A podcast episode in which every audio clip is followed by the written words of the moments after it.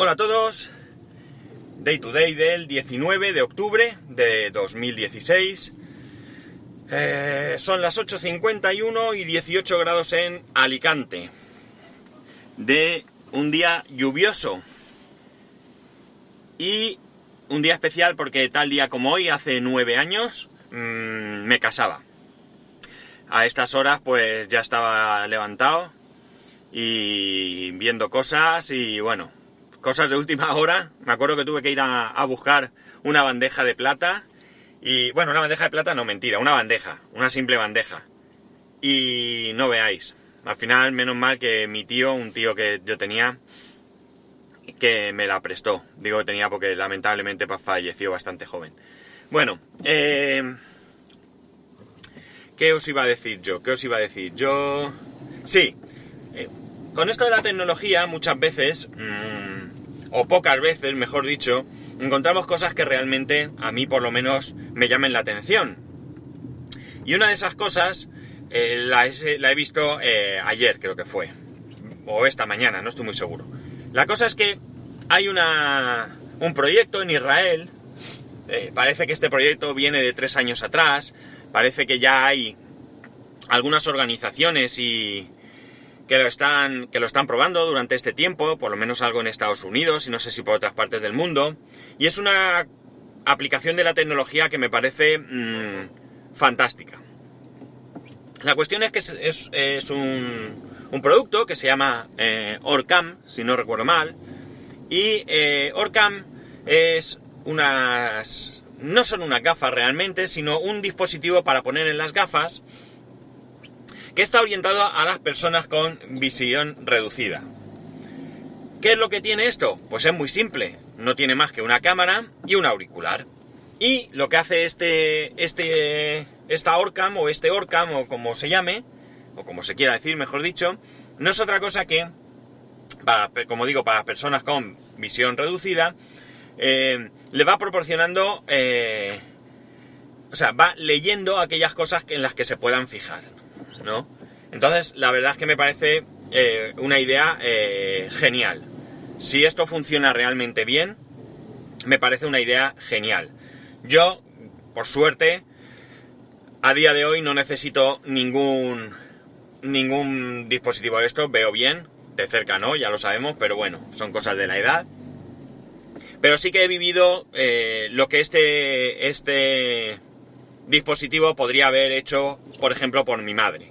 Mi madre era una mujer que leía mucho, hacía crucigramas, eh, sudokus, etcétera, vamos, pero sobre todo leía, leía muchísimo y de repente se encontró con que, que a causa de la diabetes, pues se quedó ciega.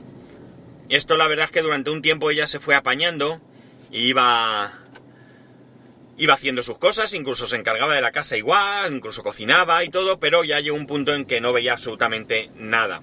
Esto unido a otras secuelas de la diabetes eh, causó que mi madre quedase encamada y eh, imaginaros la vida para una persona activa en una cama, sin poder hacer absolutamente nada y encima sin ver. Porque claro, si te tienes que quedar en la cama, lamentablemente, pero puedes ver, pues oye, siempre puedes leer, como hacía ella, ver la televisión o cualquier cosa. Mi madre llegó a un punto en el que eh, ya no era capaz de manejar el mando de la tele. ¿Por qué? Porque mi madre no era ciega de nacimiento y por tanto eh, ya le pilló mayor y su capacidad de, aprendizaje pues es, estaba bastante reducida y por tanto pues le costaba muchas cosas. Mm, el problema que tenía con la tele era que al final pues si por error pulsaba algún botón del mando que no correspondía pues se quedaba sin ver la tele.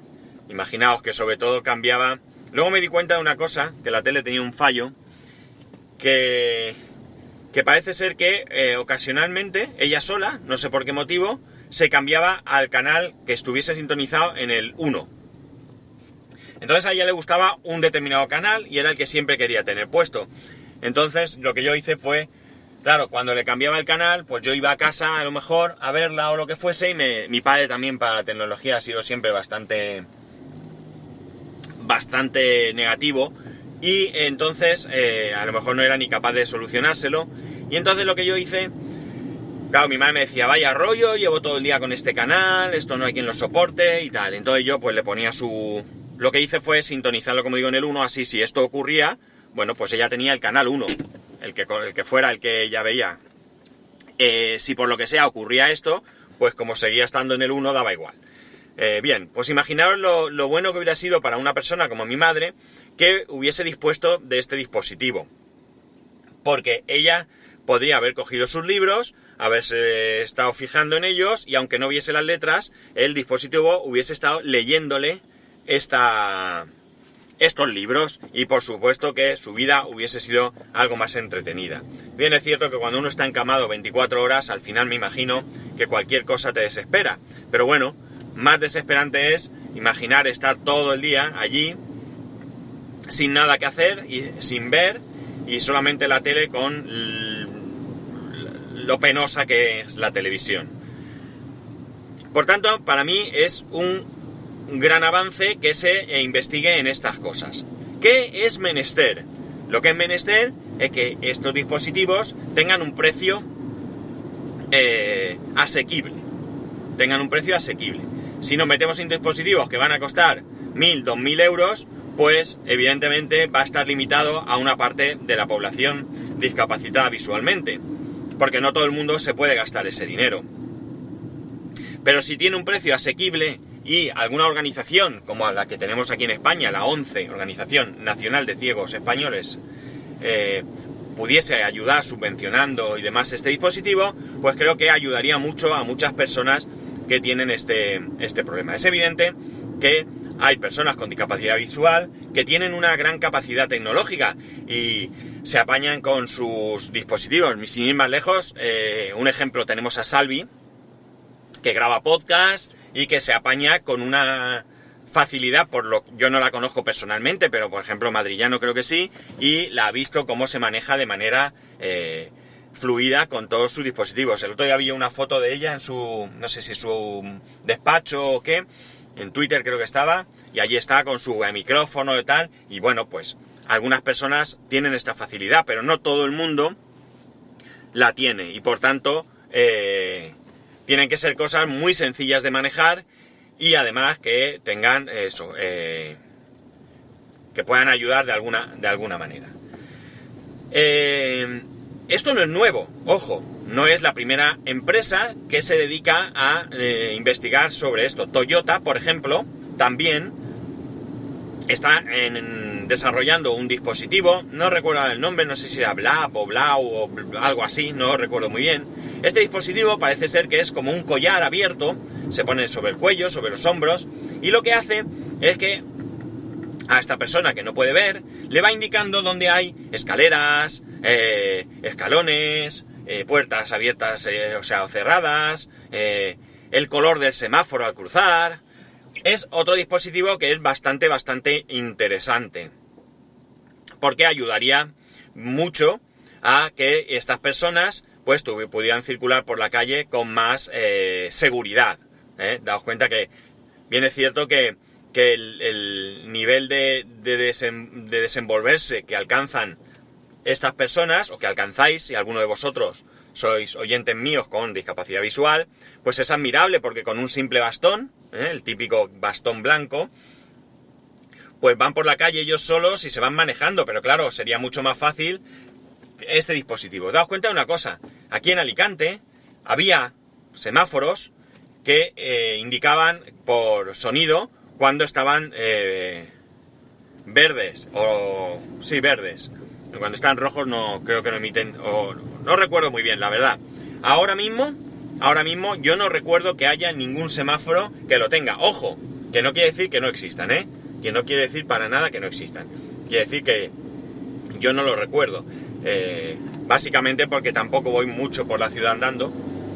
Me muevo poco. Pero desde luego sí que os digo que por donde yo vivo no hay absolutamente ni un solo semáforo que pueda ayudar a, a estas personas a, cruzar, ¿vale? Por lo tanto, me parece también un dispositivo eh, interesante. Volvemos a lo mismo, que sea un dispositivo eh, económico, que no sea un dispositivo que no puedan, eh, que no puedan pagar porque entonces no vale para nada.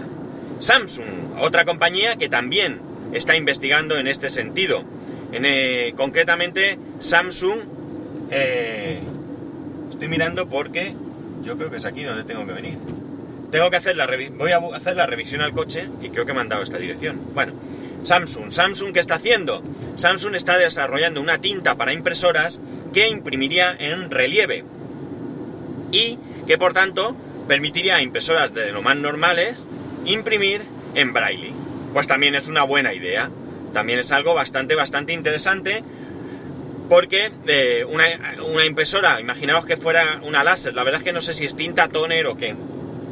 Eh, no, en el artículo que he visto no especificaba exactamente qué era. Pero imaginaos, una impresora láser.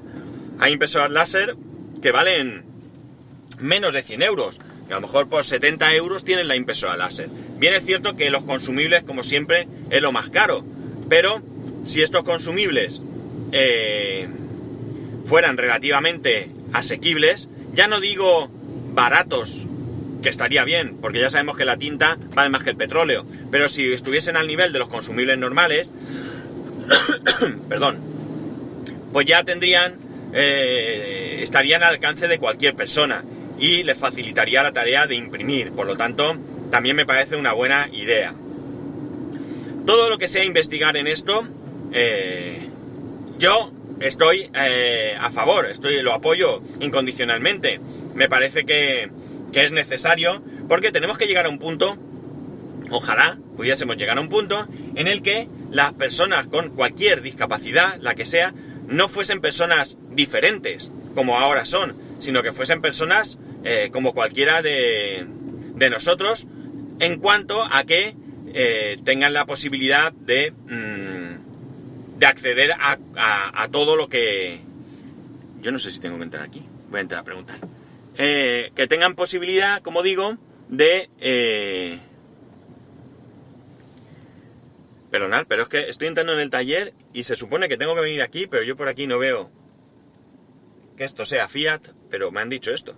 Bueno, la cuestión es que... Eh, eh, me he perdido. Madre mía que como digo, que todo lo que sea eh, ayudar a, esto, pues yo eh, lo apoyo y que las personas que tengan cualquier tipo de discapacidad, pues tienen que sentirse eh, como nosotros, no tienen que sentir que hay ninguna barrera para, para, para moverse por la vida como nosotros. Pues nada chicos, si conocéis algún proyecto más de este tipo, me gustaría que me lo dijerais. Ya sabéis que podéis escribirme a arroba spascual y a spascual arroba spascual.es por correo electrónico. Os dejo aquí porque voy a ver si me hacen la revisión del coche. Un saludo y nos escuchamos mañana.